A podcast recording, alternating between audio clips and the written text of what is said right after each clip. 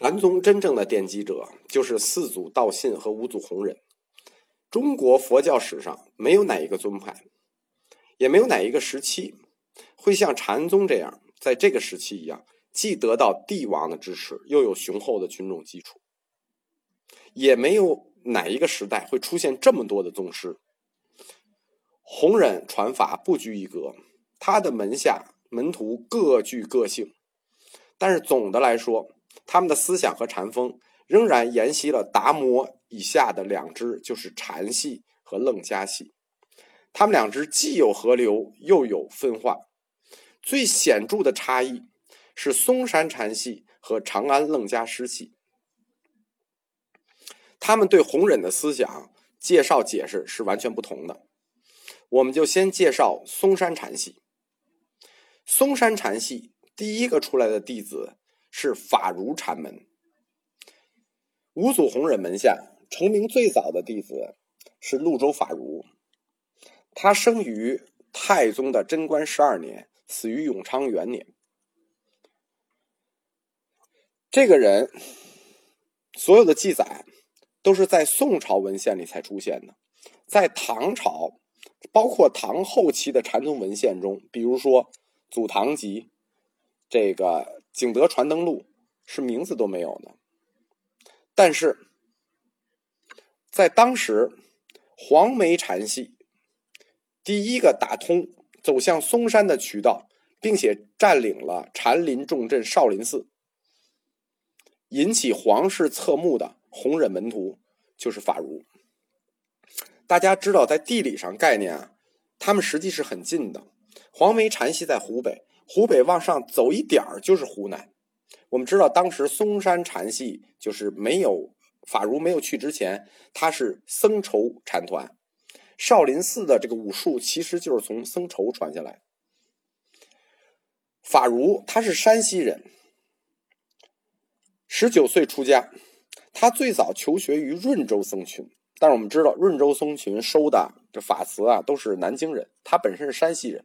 所以后来他就到了弘忍处求学，在弘忍处求学十六载，大家记住一下啊，他求学的时间很长，比后来成名的神秀啊、慧能啊时间都长。他求学时间非常长，十六年，一直到弘忍灭度。然后呢，悄悄来到少林寺。湖北到河南这段距离其实是很短的。《法如传》里说。在这个《法如传》，这都是宋朝以后的这个资料。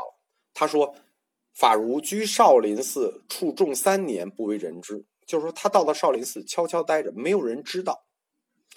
垂拱二年，就是公元六百八十六年，四海标领僧众及少林精舍，请开禅法，由此确定了法如在少林寺的法主位置。什么意思呢？就是他在那儿待了好几年，没有人知道。忽然有一天开了一个传召大会，四海僧众皆到，标领四海僧众，他忽然就成了少林寺寺主。关于法如是如何发起的这次少林寺的集会，包括寺僧是如何参加的，发生了什么事，法如就做了寺主，这件事情已不可考了。但是潞州法如。做了少林寺寺主，在禅宗史上是一个不可忽略的事实。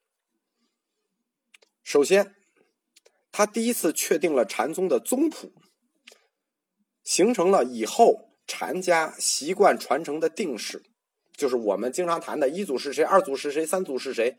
这个宗谱就是这一次法如定下来的。《法如传》中《法如形状》里说：“僧众集会上曰。”南天竺三藏法师菩提达摩入位传可，可传灿，灿传信，信传忍，忍传如。听懂了？这就是都是简写了，就是菩提达摩传慧可，慧可传僧灿，僧灿传道信，道信传弘忍，弘忍传法如。那这就是第一次定下来的师承。这里讲的禅承啊。是禅系的传承，就是禅法的传承，而不是楞伽师的传承。因为达摩下来两支嘛，禅法的传承就是这一支。法如形状这里头啊，对楞伽师和楞伽经是一字未提。但是我们知道啊，达摩当时是四卷楞伽立宗的，到五祖弘忍就是就之前一直在推楞伽，五祖弘忍是加推了一本《金刚经》，但还是以楞伽经为主的。法如行传中又记，弘忍所传只有法如，既非神秀，也非慧能。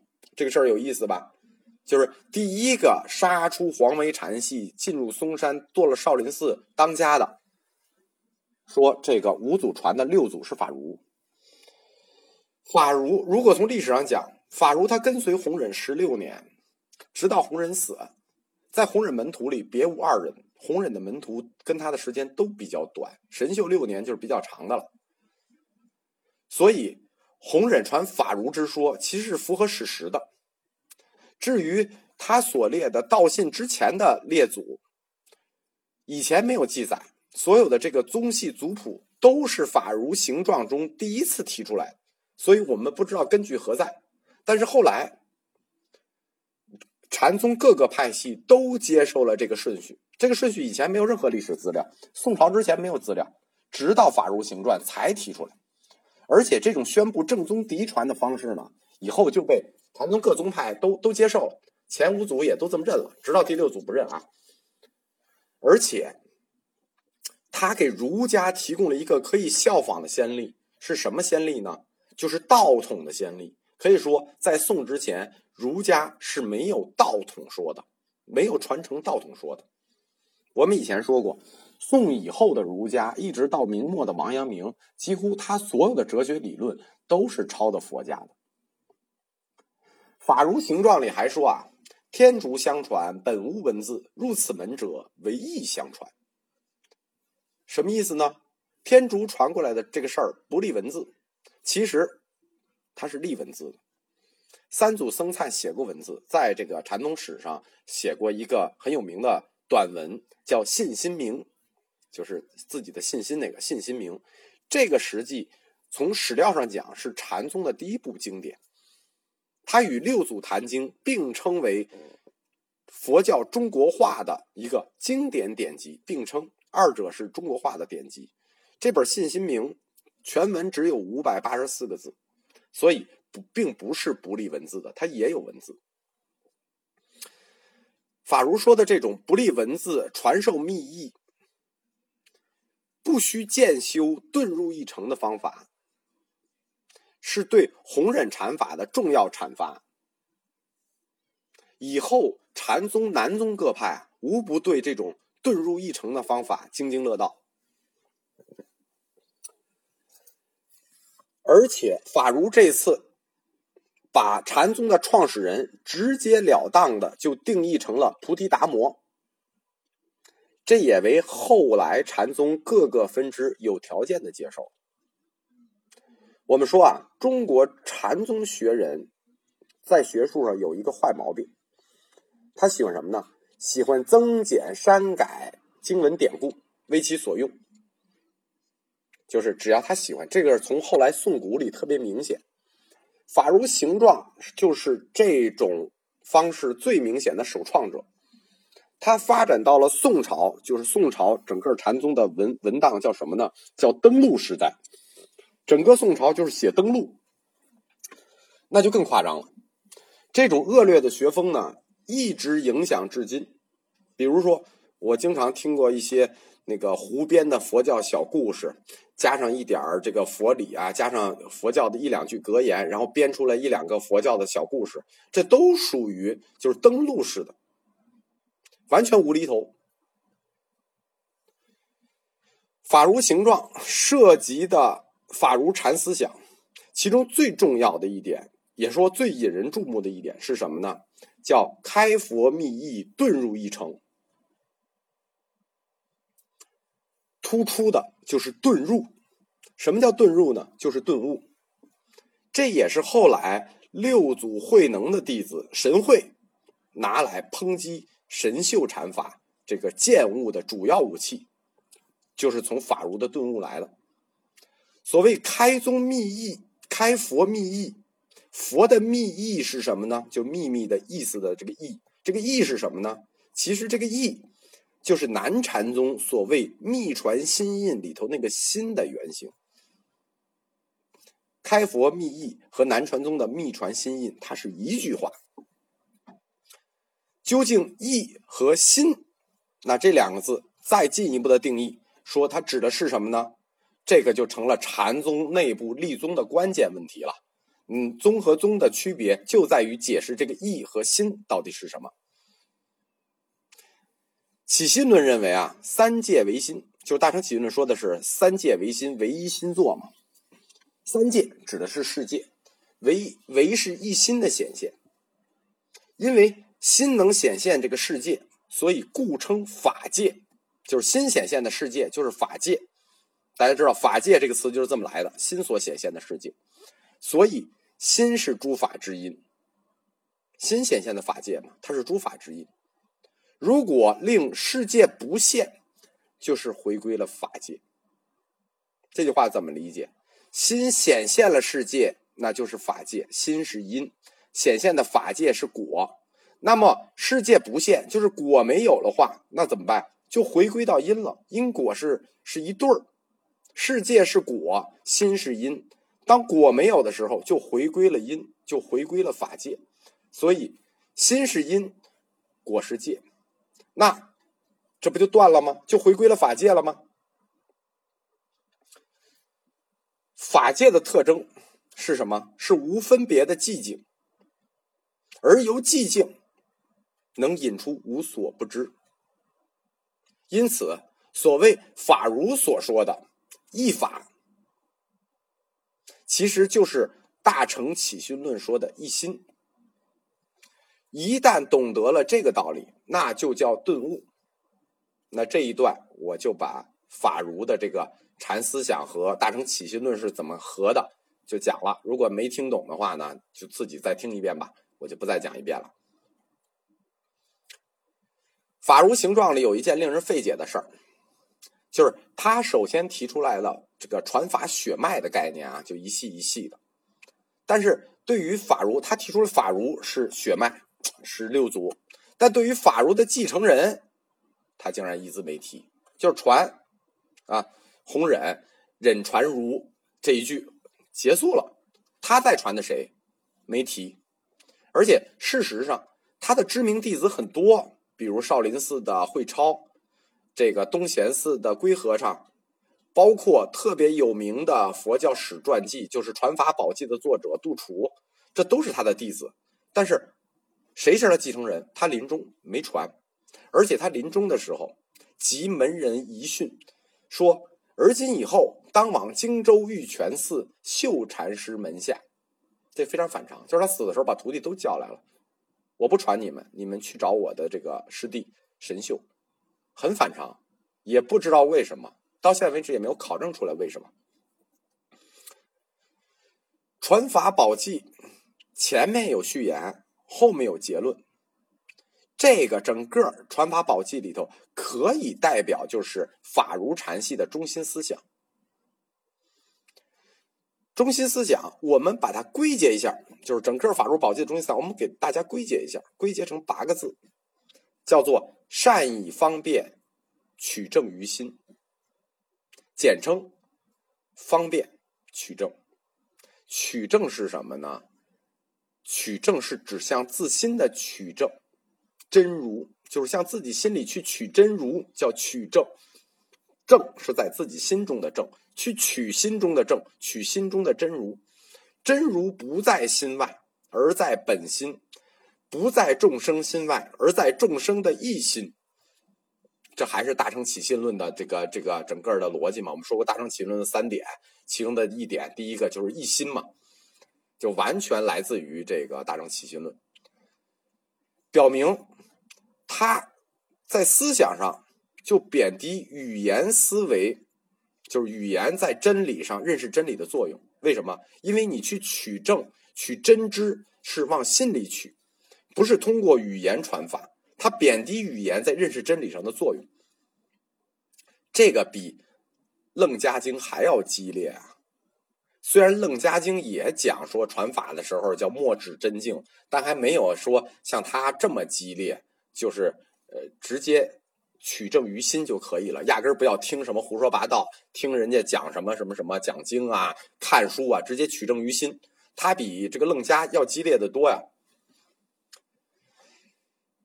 这样，在法儒这里，在法儒这里，三教就是释道儒三教就被以无语言的这种方式，在最高层统一起来。为什么呢？因为所有的真知都是取证于心的。所谓三教教你都是呃释道儒，都是用语言去教你，都是语言上的东西。而他一下就在心这个层次，向内取得真知这个层次，在最高境界把三教给统一起来了。禅宗僧人将中国这种传统思想揉进佛教的这种教义里头，方面极多。他们在哲学本体论上，主要是用以静为本；在认识论上，他们主要用的是无言。或者妄言这种形式，就是学哲学的人可能能听懂这个，这个其他的人我就不细解释了啊。这一段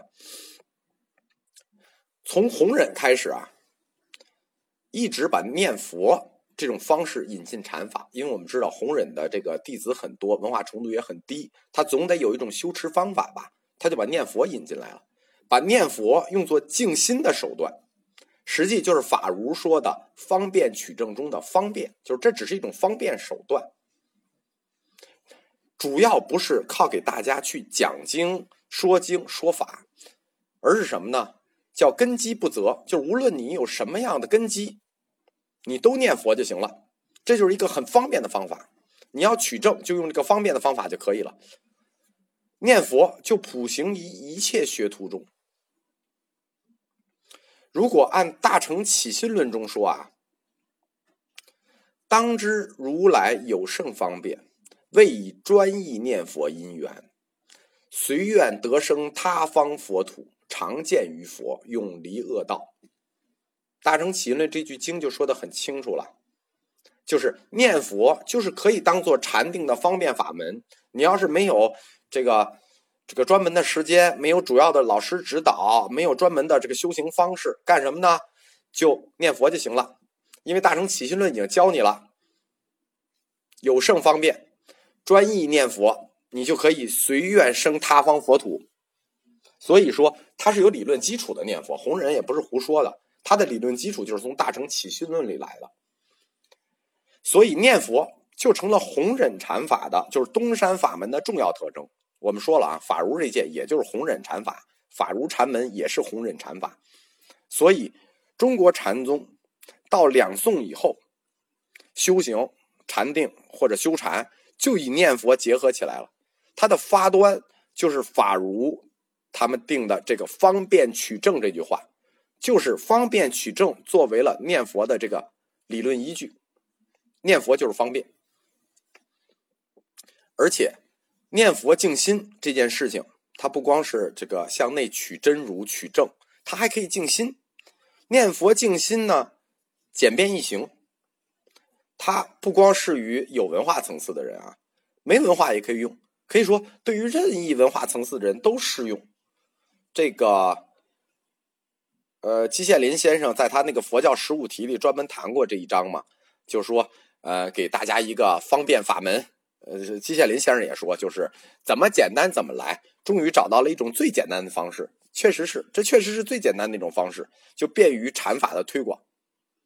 但是，别看就是念佛这件事情，这件事情后来在理论上也引起了争议。为什么呢？